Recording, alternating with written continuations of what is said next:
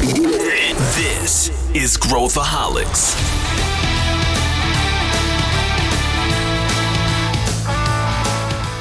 Olá, aqui é Pedro Van Gertner, eu sou o CEO da ACE e esse é Growthaholics, o podcast para quem adora inovação e empreendedorismo. Você sabe o que torna um mercado sexy ou não? Quais são os fatores que interferem no quão interessante um setor pode ser para empreendedores e investidores? No episódio de hoje, nós vamos colocar em foco os negócios que têm potencial para se tornarem grandes, mas que não são tão explorados no mundo do empreendedorismo. Eu acho que isso pode ser interessante para você que quer criar ou está tocando um negócio. Para me ajudar nesse debate, eu trouxe o André Tioda, que toca a nossa área de Venture Capital na ACE, e Otávio Pimentel, que trabalha com M&A aqui também. Vem com a gente! Bom, para debater este tema, eu tenho dois participantes aqui, extremamente sexys, aqui, que é o André Tioda. Tudo bem, André? Tudo bom, Pedro? Prazer estar de novo aqui. André, conta pra gente o que, que você faz aqui na ACE. Legal, Pedro. Eu sou Venture Capital Associate aqui na ACE. Então aí hoje estou responsável por toda a parte operacional de Venture Capital aqui da empresa, tá? Então quem tiver aí oportunidades, é, quem tiver uma startup e quiser apresentar para a gente, sintam-se convidados para estar tá entrando em contato. Boa. Qual o teu e-mail, André? Já dá, já dá o e-mail aqui, já dá o call to action completo. andré.tioda, T-I-O-D-A, arroba goace.vc. Boa.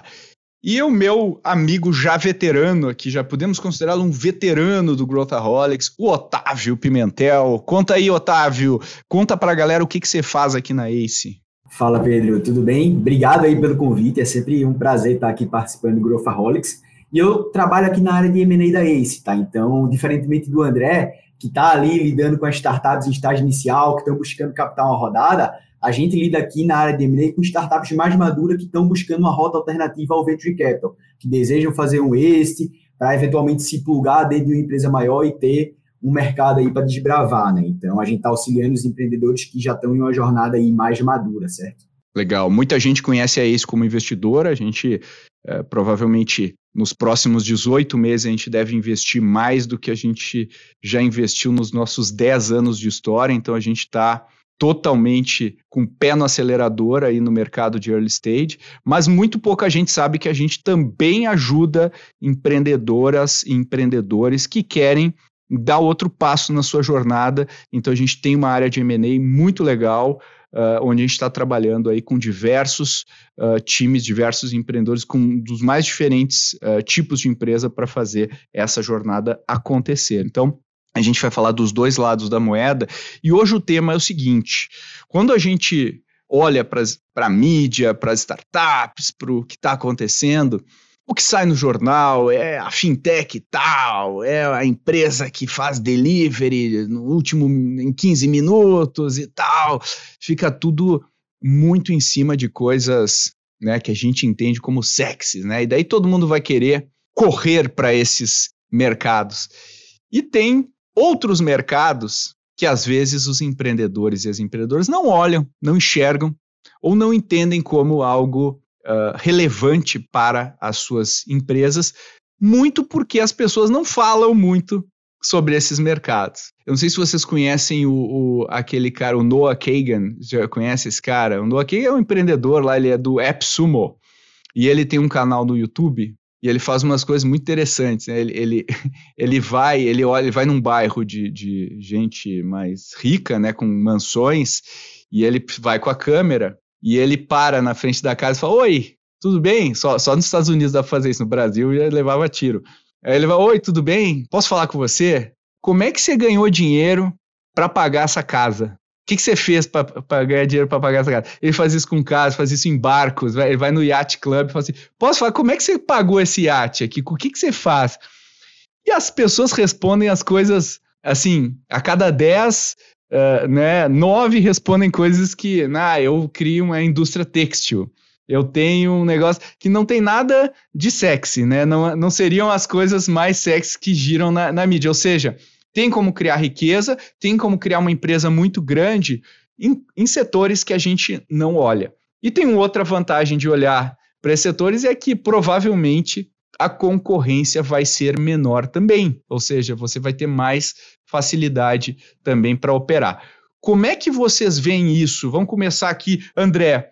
Você olhando Deus, olhando como investidor, né? Olhando para colocar um cheque nesses negócios. O que, que você acha sexy no negócio? Bom, aqui tendo um olhar de venture capital, tá?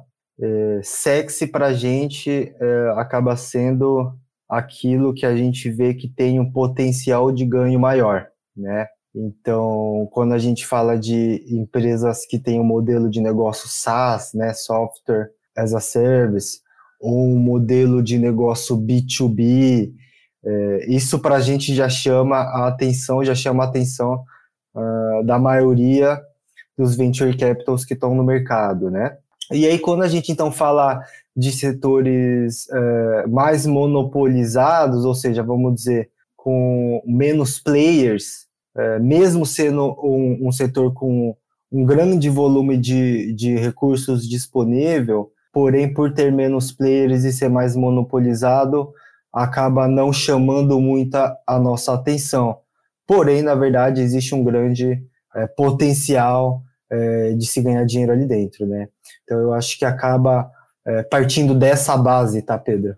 Inclusive tem mandatos de negócios que teoricamente não são né, aqueles negócios que todo mundo fala, pô, esse é o negócio que eu quero investir e tal de largada, né? Mas quando a gente olha, abre o capô e olha o negócio, como é que se enxerga isso? Perfeito, Pedro. É, quando a gente olha aqui para a M&A, eu gosto de falar que, logicamente, que a tese importa, mas o principal delas é a empresa ser boa, né? Seja ela ser uma startup B2B, um SaaS, ou ela ter um modelo de negócio completamente diferente que um fundo de venture capital, por exemplo, não vai olhar, sabe?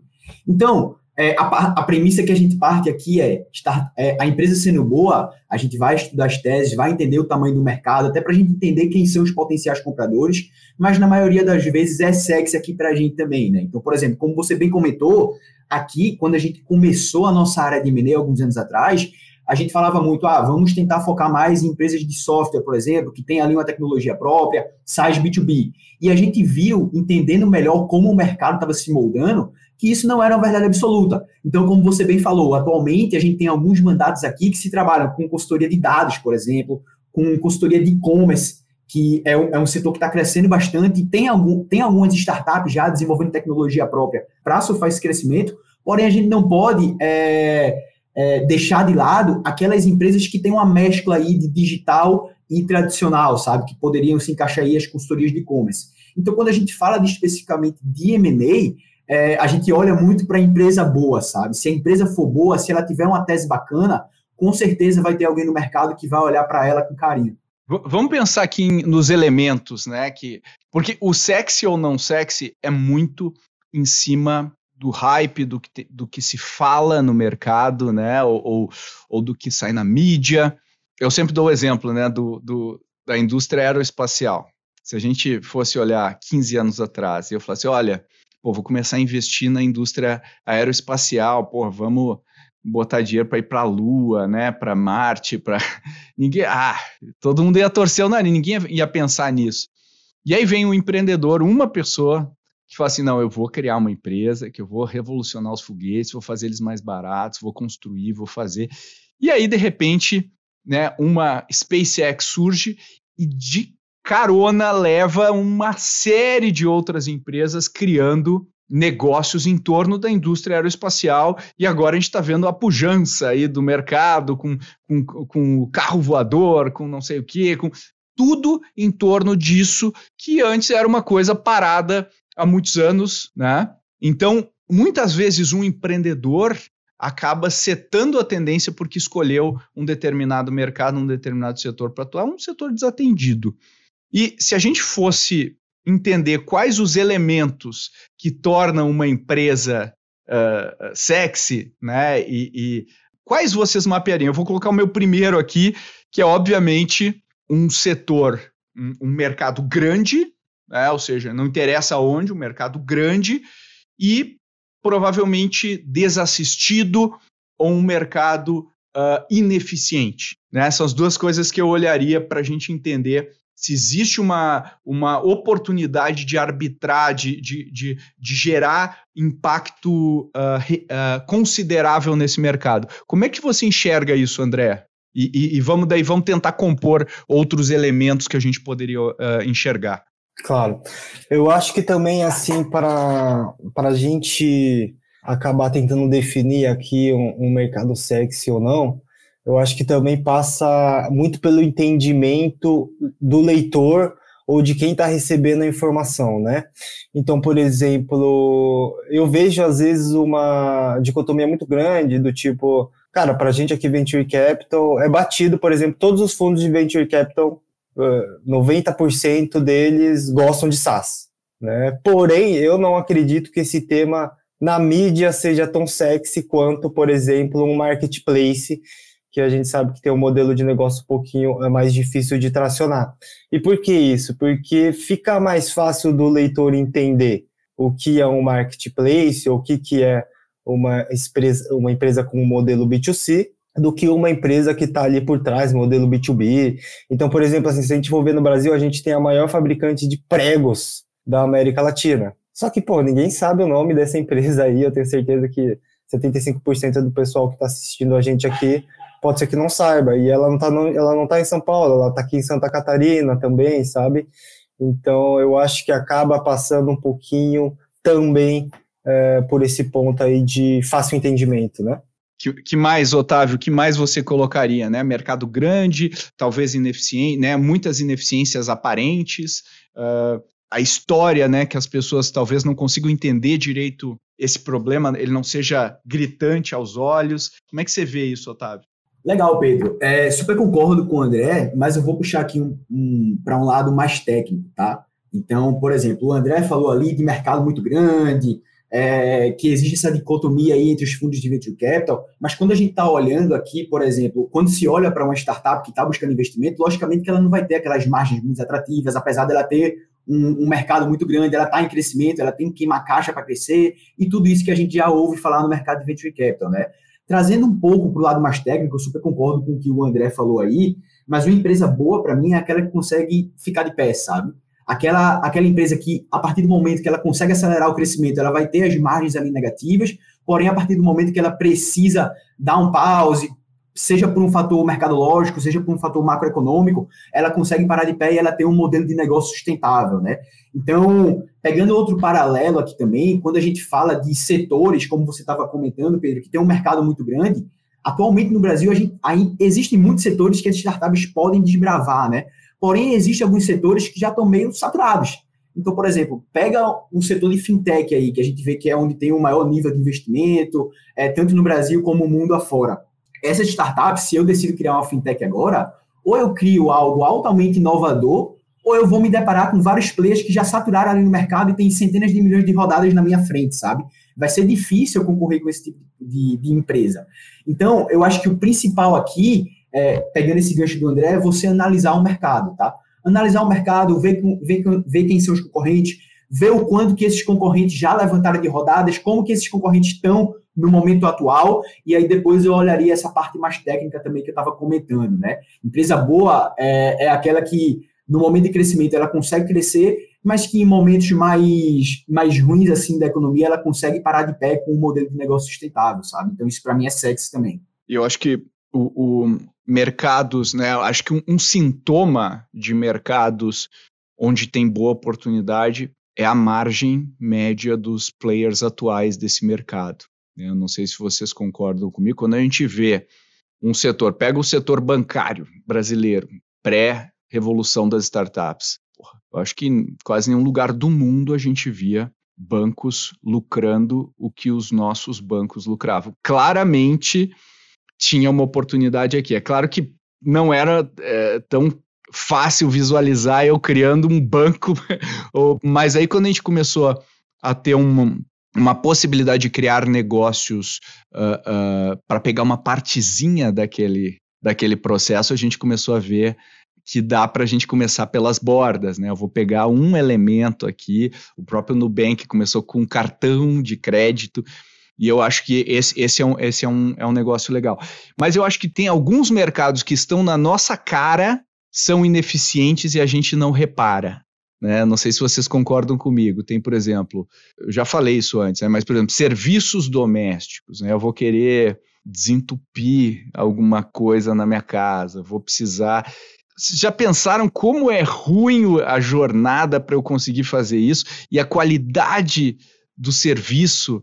Ou seja, olha a oportunidade de, de inovação ou de. e até nem tanto inovação. Né? Às vezes eu pego alguns elementos que a gente aprendeu no setor de startups e eu trago para um outro setor, e eu não preciso nem trazer tanta coisa revolucionária, eu já levo o negócio para um outro patamar e crio negócios de altíssima margem, né? Que, que consegue crescer e atendem esses critérios, por exemplo, que o Otávio falou, de pô, eu estou crescendo, eu, né, aquela default alive, né? Eu consigo parar de crescer e ficar vivo uh, e bem, é, então, acho que como é, como é que você vê isso, André? Como é que você vê esses mercados que estão no nosso nariz, que a gente enxerga, mas às vezes a gente não consegue. Uh, é tão óbvio que a gente acaba não, não partindo para eles, né? Legal, Pedro. Eu acho que assim, em sintonia com, com o exemplo que você deu, né? A gente pode também falar, por exemplo, da questão de resíduos, das questões de lixo. Né? Então, por, no Brasil, por exemplo, um dado aqui, ó, em 2018, foi o último dado que eu encontrei, é, produziu-se em média 79 milhões de toneladas de lixo, né? Então, eu acho que assim, é um setor também que ele é, tem aquela, aquela correlação com o setor público, né? Mas também é, a gente vê novas legislações aí também entrando em jogo no que se refere à destinação de recursos por indústrias, e eu acho que se, por exemplo, realmente ocorrer uma fiscalização em cima disso é, e as empresas tiverem que realmente reportar, tiverem que é, se explicar é, ou ter um certificado de que está fazendo uma destinação correta, eu acho que é um mercado que a gente não vê, por exemplo, muitas startups entrando ainda, pelo menos a gente não recebe muito muitos pitch decks é, em relação a esse tema, né? E também ali acredito que a questão do saneamento básico, né? Então, só para a gente ver é, em relação, lógico, mais em setor público aqui, é um setor que libera ali 500 bilhões de reais de investimento, né? E acredito também que você possa não atacar é, o núcleo duro do problema, mas você possa atacar a periferia do problema, que também existe negócio, afinal ninguém vai estar tá conseguindo fazer tudo, né? E aí eu também acredito muito aí em uma outra parte, é uma parte mais disruptiva, que eu acho que já é uma mudança cultural que vai acabar acontecendo com o, com o tempo, que é a economia prateada, né? Então aquelas coisas voltadas para 60 mais, para o pessoal chamado de terceira idade, né? Eu acredito que ainda esse momento está se desenvolvendo, porque as gerações vão passando para frente e vai ser um mercado aí disponível é, num curto, médio espaço de tempo. Que, e você, Otávio, que outros mercados a gente pode olhar com olhos mais sexys, né? A gente enxergar esses, esses mercados com outro olhar. Acho que economia prateada é, porra, tem são infinitos, né? Uh, infinitas possibilidades aí de criar negócios ali. E eu acredito muito nisso, né? Mas o que mais você vê, Otávio? Perfeito, Pedro. É, o André, ele trouxe aí alguns exemplos mais fora da caixa, que não estão muito no radar ainda, mas eu vou trazer um exemplo aqui que está debaixo do nosso nariz e ainda existe muito potencial de crescimento, que é o setor de logística. E aí você me pergunta, mas pô, Otávio, setor de logística super tradicional, ainda está aí, já tem muito pleno no mercado. E aí eu trago um dado para vocês que é o setor de logística brasileiro, pessoal, ele ainda é muito fragmentado. Se a gente pega os principais players tradicionais do setor de logística, o market share desses players é muito pequeno. Então, o market share do mercado de logística está totalmente fragmentado entre vários players de, de, diferentes regiões do Brasil. E quando a gente fala de região do Brasil, é, o modal rodoviário, para quem não sabe, ele é o mais utilizado aqui, tá? Cerca de 60% das cargas são é, transportadas através do modal rodoviário. Porém, existe um problema muito claro, que é o fluxo, de, fluxo dessas cargas a gente tem uma complexidade geográfica aqui que impacta diretamente o fluxo dessas cargas. E isso abre muitas portas para que logtechs elas se insiram dentro desse mercado super tradicional e super fragmentado para buscar é, inovações. Né? Então, para mim, o setor de logística é aquele mercado que ainda tem diversos problemas que ainda não foram resolvidos, logicamente que funciona, impacta diretamente no nosso PIB brasileiro, e tem muito espaço, muito espaço para essas logtechs elas pegarem esse caminho e se diferenciarem. Outro dado também legal, importante aqui, é que o e-commerce ele está em ascensão no mundo todo. Acho que isso não é novidade para ninguém, né? Se a gente pega a taxa anual composta, o KDR do, do, do e-commerce é 20% ao ano. Porém, quando a gente separa esses 20% ao ano, quando a gente segmenta, a América Latina é, é a região que mais cresce no mundo inteiro. Assim, é, na frente de América do Norte, África, Ásia, enfim. Então, e quando a gente olha a América Latina, o Brasil se destaca. Então, a oportunidade está aí, pessoal. Tem muita possibilidade para empresas tradicionais e também startups inovarem dentro do setor de logística, tá? Em 2020, pegando o dado aqui, se eu não me engano, existiam 280 logtechs, tá? Não sei como é que está esse número agora em 2021, mas se a gente coloca esse número de logtechs dentro do ecossistema de startups de 2020, não é aquele representativo igual das fintechs. Então, ainda tem muito espaço de se criar novas startups, se criar novas é, tecnologias no setor de logística e inovar dentro desse setor, né? E é interessante, né, André, se a gente pegar as startups do nosso portfólio, provavelmente as que mais crescem, quase, né, as de logística vão estar sempre lá no, no quadrante superior. Né? A gente tem empresas aí que quintuplicaram né, em, em, em questão de meses, só atacando problemas muito básicos, ou de falta de informação, de fazer tracking das coisas, eh, de simplesmente corrigir coisas muito óbvias. Só quando você corrige coisas óbvias num setor muito grande, o impacto é você cresce né? Você cresce muito. E eu acho que é isso que a gente vê. Quando o mercado é muito grande, a gente cresce. E aí tem coisas assim que a gente não nem pensa muito, né? Não sei se algum de vocês gostaria de falar um pouco de saneamento, por exemplo. Saneamento é uma coisa que a gente nem pensa né, no saneamento, só quando a gente não tem, a gente lembra, né? Mas como é, como é que vocês veem isso? O André falou do lixo, né? Mas, uh, enfim, tem outros aspectos aí, né, André? Sim, eu, e assim, se a gente for parar para pensar agora, todos esses setores que a gente está colocando como destaque aqui dentro desse tema, é, eles são setores que são transversais a qualquer segmentação econômica. Né? Então, por exemplo, é problema para todo mundo, é problema também para a empresa, é problema para a família, é problema para o setor público. Então, é um problema que ataca todo mundo e por isso também que eu concordo com o que o Otávio falou que existem subcategorias desse, desses segmentos econômicos que talvez não estejam é, tendo um olhar é, tão forte dos empreendedores e dos investidores, né? Então, eu acho que a raiz dessa nossa discussão, ela parte também da raiz ali do problema também da nossa economia local, né? Então, cara, o que tiver de problema na economia local é problema para todo mundo e é um problema grande, porque o Brasil é um mercado gigantesco, né? Tem gente, por exemplo, de outros países, a gente escuta outros empreendedores é, de fora, né? Que eles querem entrar no Brasil. E por que eles querem entrar no Brasil? Porque às vezes o país que eles estão é, tem um mercado pequeno. É um mercado pequeno. E para eles crescerem, eles têm que crescer externamente, né? Então eu acho que vai é, de encontro a esse problema socioeconômico no final das contas, tá? Pedro, queria complementar o André trazendo um dado aqui super legal, tá? Existe uma máxima aí de mercado que diz que o que acontece no exterior, principalmente nos Estados Unidos, depois de um tempo chega aqui no Brasil, né? E aí tem um dado legal para trazer, para complementar essa fala do André, nesse setor de meio ambiente aí, que é, em 2020, se a gente pega a média dos round seeds lá nos Estados Unidos, tá? As startups que mais receberam investimento foram as fintechs, padrão, aqui no Brasil também isso está acontecendo, né? Porém, se a gente pega é, o segundo setor que teve a maior média aí de, de seed round, é o setor de clean tech e green tech. Aqui no Brasil, é muito difícil a gente escutar falar nesse tipo de startup, né, que está direcionada para clean tech, startups ligadas ao meio ambiente. Existem, mas não são tão sexy como a fintech, por exemplo, e lá nos Estados Unidos já está sendo. Quem trouxe esse dado aí para a gente foi o Mike, que participou lá do, do maior evento mundial aí de investidores anjos. E, cara, quando a gente se depara com esse número, aqui no Brasil a gente nem se fala direito em cleantech, sabe? Lá nos Estados Unidos o pessoal já está investindo, já está direcionando mais aportes de seed para esse tipo de, de, de, solução. Então, é aí um, um, exemplo de setor não sexy aqui no Brasil, mas que a qualquer momento pode ficar atrativo para os investidores, sabe? eu, eu acho que a gente, muita gente, isso nem, nem, entra no radar, né?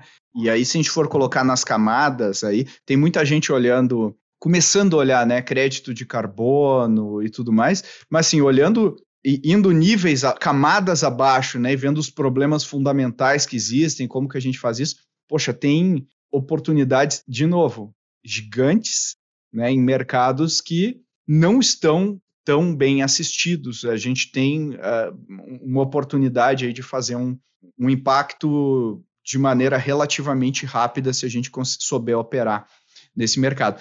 E, quando a gente, né, alguns empreendedores vêm, me, vêm me perguntar, poxa, Pedro, e o setor público? Né, empresas que atendem o setor público, por que, que vocês não investem? E eu sempre respondo, poxa, é difícil vender, é um setor mais político, é um setor que é, é, a previsibilidade é outra e tudo mais, mas, especialmente no Brasil, né, onde o Estado é muito grande, o setor público é um grande comprador de diversas soluções também, né? E tem algumas empresas que sabem, estão estruturadas para vender no setor público. Como é que vocês veem o setor público enquanto algo que a gente possa pensar? E assim, quando eu falo setor público, o negócio é tão grande que a gente olha no âmbito federal, estadual, municipal, é um negócio tão grande, né? Que às vezes a gente é, se perde um pouco nesse meandro, né? Como é, como é que vocês veem isso? Como é que você vê, André? É, é isso aí, Pedro. O setor público ele é um, ele é um setor gigante, né? E assim, a gente diz setor público porque o cliente é o governo, né? Eu acho que é daí. Por quê? Porque dentro do setor público eu ainda posso ter é, a segmentação de educação, né? eu posso ter a segmentação de energia, de petróleo, de, de infraestrutura ainda. Então, é por isso que ele é tão grande, né? Porque dentro dele tem todos os outros setores também é a maioria que está que tá na parte da, da mão do privado, né? E assim, é, quando a gente olha setor público, é, aqui em Venture Capital, é, é, bom deixar claro que um bom, um bom business é um bom business, o cara ele pode ganhar muito dinheiro com aquele business, só que ao mesmo tempo um bom business pode não ser um bom ativo de venture capital. Então, quando, por exemplo, a gente fala que a gente não tem a tendência uh, de investir em empresas que têm como foco o setor público, não é porque a gente acha que é um mau business, mas porque ali, é, dependendo do modelo de negócio, ele pode não vir a ser um bom ativo de venture capital. Então, é, bom deixar isso claro aí, mas realmente o setor público é a única coisa assim, eu vejo que ele é um, ele talvez tenha alguns players limitado, mas ele tem um volume muito grande né? E, cara, tem toda aquela questão de licitatória também, né? E todos aqueles problemas que, que a gente tem, e acaba ficando não muito escalável é, na visão do venture capital. Mas isso não exclui ser um bom business, né? Então, eu acho que, pelo menos aqui pelo pensamento de venture capital, vai mais é, nessa linha, tá? Mas, assim, ao mesmo tempo, a gente olha também, né? A gente não vai é, vai bater aqui e vai ser repelido logo de cara. Não, a gente está procurando sim é, uma startup que tenha um modelo de negócio que seja adequado ao venture capital e que consiga escalar dentro é, desse mercado que a gente vê ainda que tem é, o que se fazer ali, né? Não tem nada assim muito referência e nem muita coisa pipocando ainda é, dentro dessa área, né? É, perfeito, André. É, falando um pouquinho aqui sobre. André falou um pouquinho sobre a visão de Venture Capital, né? Vou tra tentar trazer um pouquinho a visão de MA, tá? Esse tipo de, de startup, de empresa, a gente não vê muito chegando aqui, tá, Pedro? É, não consigo falar propriamente como é o mercado, mas é uma via de mão dupla quando a gente fala de GovTech, né? Por exemplo, essas startups elas ganham espaço no mercado de trabalho, enquanto que elas estão ajudando o governo ali a encontrar soluções, inovações para lidarem com os problemas que a gente sabe que todo governo tem problema, principalmente aqui no Brasil, né? A gente já viu algumas empresas aqui que tinham como, sei lá, 80% da receita, 85% vinham de organizações governamentais, mas a gente não chegou a fazer coisas juntos por conta de outros fatores, tá? Mas, é, como o André falou, a gente não vê que é muito um setor que está focando, principalmente em venture capital e, e, e M&A, sabe? São poucas as transações que a gente vê, vê aqui voltadas para esse tipo de setor, mas eventualmente pode ser aquele setor não sexy e, e, daqui a um tempo pipocar e virar sexy e ficar aí no radar dos investidores, sabe? Atualmente, não enxergo muito dessa forma, logicamente que ainda há muito espaço para se crescer, mas ninguém sabe o que vai acontecer no futuro, né? Então, Exato. pode ser aí um setor que pode vir a ter, virar sexy. E, e, é, e, esse é o risco né, do, do, desse setor, porque ele não depende de fatores econômicos necessariamente, depende de fatores políticos. Isso é uma coisa que a gente é difícil prever, porque fator econômico geralmente a gente pode entender uma como que o mercado lidaria com isso. Né? Agora, fator político, a gente não sabe. Então, é, ele tem esse, esse nível aí de, de incerteza e de insegurança, né? Você conhece a Expresso Controle de Despesas? Se você quer ter mais controle dos gastos corporativos, reduzir fraudes e dar adeus àquelas notinhas e planilhas de reembolso, a Expresso é o sistema para você. Ele é integrado no seu RP e agiliza muito esse processo. Aqui na Ace a gente usa Expresso e é excelente para reduzir o tempo que a gente gasta no processo de gestão de despesas. Ele elimina muitas etapas do processo de reembolso e adiantamento de gastos e elimina a conciliação de faturas. Eu acho um saco reportar despesas. E a Expresso mudou a minha rotina. Hoje eu vou lá, tira uma foto e tá resolvido o problema. A Expresso preparou especialmente para os ouvintes do Growthaholics uma oferta para quem clicar através do nosso link. Você entra em cafeteria.expressoapp, expresso com S e dois S depois appapp.com.br barra Growthaholics. Lá você vai ter 50% de desconto no setup da Expresso. Vai lá. Se você quiser, o link também vai estar na descrição do episódio. Outra maneira de olhar né, uh, uh, mercados, que eu, eu queria ver se vocês concordam, a outra maneira de olhar mercados é pegar e falar assim, poxa, vamos estratificar onde o dinheiro está sendo gasto. Então, assim, por exemplo, vou, vou dar um exemplo aqui. Se a gente olhar uma família classe média de São Paulo, né, capital, que é, um, é uma cidade cara, né, de morar e tudo mais, Uh, e se essa família tem filhos, a gente pode entender, dependendo da idade dos filhos, que provavelmente o gasto número um dessa família é na escola dos filhos. E o gasto número dois provavelmente vai ser na moradia, e aí a gente vai, despesas médicas, e enfim, dependendo do plano de saúde que essas empresas. Pô, se eu olho que o gasto número um das famílias é em escola, né? Claramente tem uma oportunidade ali. E aí a questão é como que eu como que eu penso sobre essa oportunidade? Como qual que é o meu raciocínio para tentar entender e decompor isso? Então, Otávio, você que que passa os dias analisando ângulos e mercados e decomposição, como é que a gente olha, e acho que é muito legal para os empreendedores que estão nos ouvindo aqui, para eles analisarem aquela, né, uma estratégia follow the money, né, que eu costumo dizer. Olha para onde o dinheiro vai e tenta entender depois como que o mercado está organizado e onde que tem oportunidade para você. Como é, como é que essa abordagem também, que pode ser uma abordagem para a gente achar esse tipo de setor não explorado, né? Legal, Pedro. É, é, um pouco amplo de falar assim qual é esse tipo de abordagem, né? Como que a gente enxerga os modelos disruptivos que vão ser próximas tendências. Mas pegando um exemplo aí do que você falou da maior parte do dinheiro ser direcionado para as escolas, né? Por exemplo, pega as edtechs se não tivesse a pandemia, talvez as edtechs não estariam onde elas estão atualmente, sabe? Então, existem alguns fatores macroeconômicos que evidenciam essas oportunidades. Então, vamos pegar aqui um modelo de negócio de escola tradicional ou de uma faculdade, tá? Tanto faz. E vamos pegar aqui um, um, um modelo de negócio de, de um edtech. Concorda comigo que o modelo de negócio de uma escola tradicional ela é asset heavy, então ela tem um gasto muito grande ali em ativos físicos, ela tem que manter aquela estrutura, pagar conta de luz, pagar conta de água, enfim, pagar o, o, os equipamentos necessários para o estudante ter um conforto na hora de se assistir uma aula. Entendendo esse modelo de negócio, pensando aqui na cabeça de, de do investidor, né, de, de um empreendedor também, como que a gente consegue pegar esse modelo de negócio e trazer para o digital? E aí surgem muitas essas plataformas de cursos, por exemplo. Então, fazendo a comparação aqui modelo tradicional com modelo digital. Esse modelo digital de, de edtech, eles não são asset heavy. Logicamente que eles têm que ter uma tecnologia própria ali, eles vão ter que ter um investimento de software que começa a virar um intangível, mas eles não vão ter esse asset heavy que o modelo tradicional tem e eles vão estar ofertando ali, mesmo que no digital, um ensino de qualidade com os professores e está cumprindo o job to be done ali, que é que o estudante ele saia com um aprendizado, né? Então, acho que esse setor de, de, de edtechs aí é, é, o principal exemplo, e aí a gente pode, pode pegar esse, é, esse exemplo de edtech e começar a comparar com outros setores para onde o dinheiro está indo, e ainda não se tem uma disrupção muito grande do mercado, sabe? Então, quis fazer essa comparação aí para mostrar como é o racional e como é a comparação de uma empresa tradicional para uma empresa digital, por exemplo.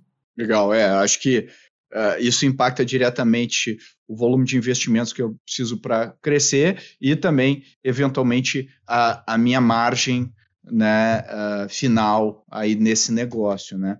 E, e, e só para a gente encerrar aqui, uh, fazer uma pergunta, antes das palavras finais aqui de vocês, tem alguns setores né, que a gente olha e eles são grandes, por exemplo, mobilidade urbana, mas daí quando a gente olha os players do setor, a gente não vê a margem ser, ser refletida, né? O exemplo é o Uber, que recentemente aí, né, agora baixando o nível da água, o CEO mandou uma carta no domingo para todos os colaboradores falando, ó, oh, pessoal, vamos ter que começar a dar mais dinheiro e tal, vamos tirar negócio que não dá.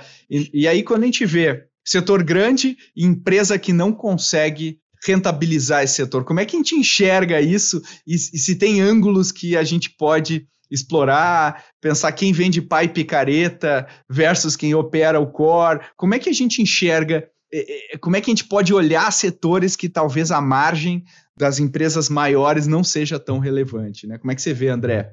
Show, Pedro. Cara, eu acho que esses setores, eles acabam caindo nas costas de empresas que são intensivas em capital. Tá? Então, por exemplo, o Uber. Cara, o Uber ele, ele é um marketplace ali, né? Ou seja, ele opera como marketplace por quê? Porque ele está lidando com duas pontas, né? E você e ele acabou criando também um ecossistema, né? Então, por exemplo, hoje o cara ele vive de Uber. Ele conseguiu criar um, um, um semi-ecossistema ali que ainda não é sustentável, mas é, é, vamos dizer assim, na, na força ele acaba é, gerando esses empregos externos, né? Então, assim, o que eu quero dizer com isso? Que empresas intensivas em capitais tendem a ter uma margem menor, né? Então, eu, eu acho que é mais esse olhar sobre o modelo de negócio, porque assim, se eu tiver, se eu conseguir fazer é, um modelo SaaS, por exemplo, que eu tenha um, um custo operacional, uma despesa operacional baixa, consiga ter uma margem alta, porque eu não, não preciso é, fazer tanta divulgação de marketing ou fazer recontratação de alguma coisa. Eu acho que a gente consegue sim enxugar essa, essa intensividade de capital é, pelo modelo de negócio, né? Então eu acho que acaba sendo a base, acaba sendo muito mais o modelo de negócio, às vezes, do que é, o mercado em si, falando em business em geral, né?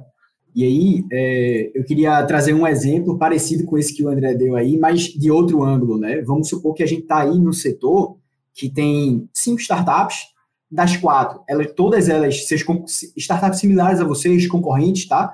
E dessas quatro, elas têm margens ok, elas param de pé e você não.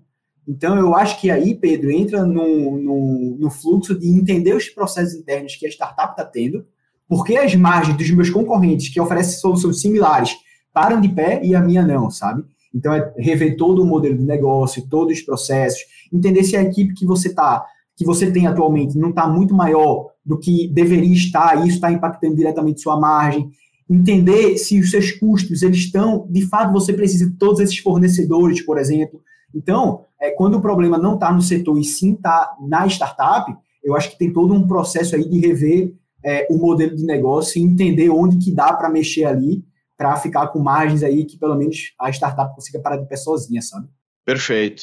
Bom, para a gente fazer um fechamento aqui para empreendedores e empreendedoras e até é, equipe de inovação corporativa que estão nos enxergando, qual a dica final aqui para elas enxergarem oportunidades né? Assim, a gente já falou várias coisas aqui, né? Mas se tiver uma coisa que vocês gostariam de reforçar ou colocar que não foi dito, o que, que vocês diriam aí? Vamos começar pelo André.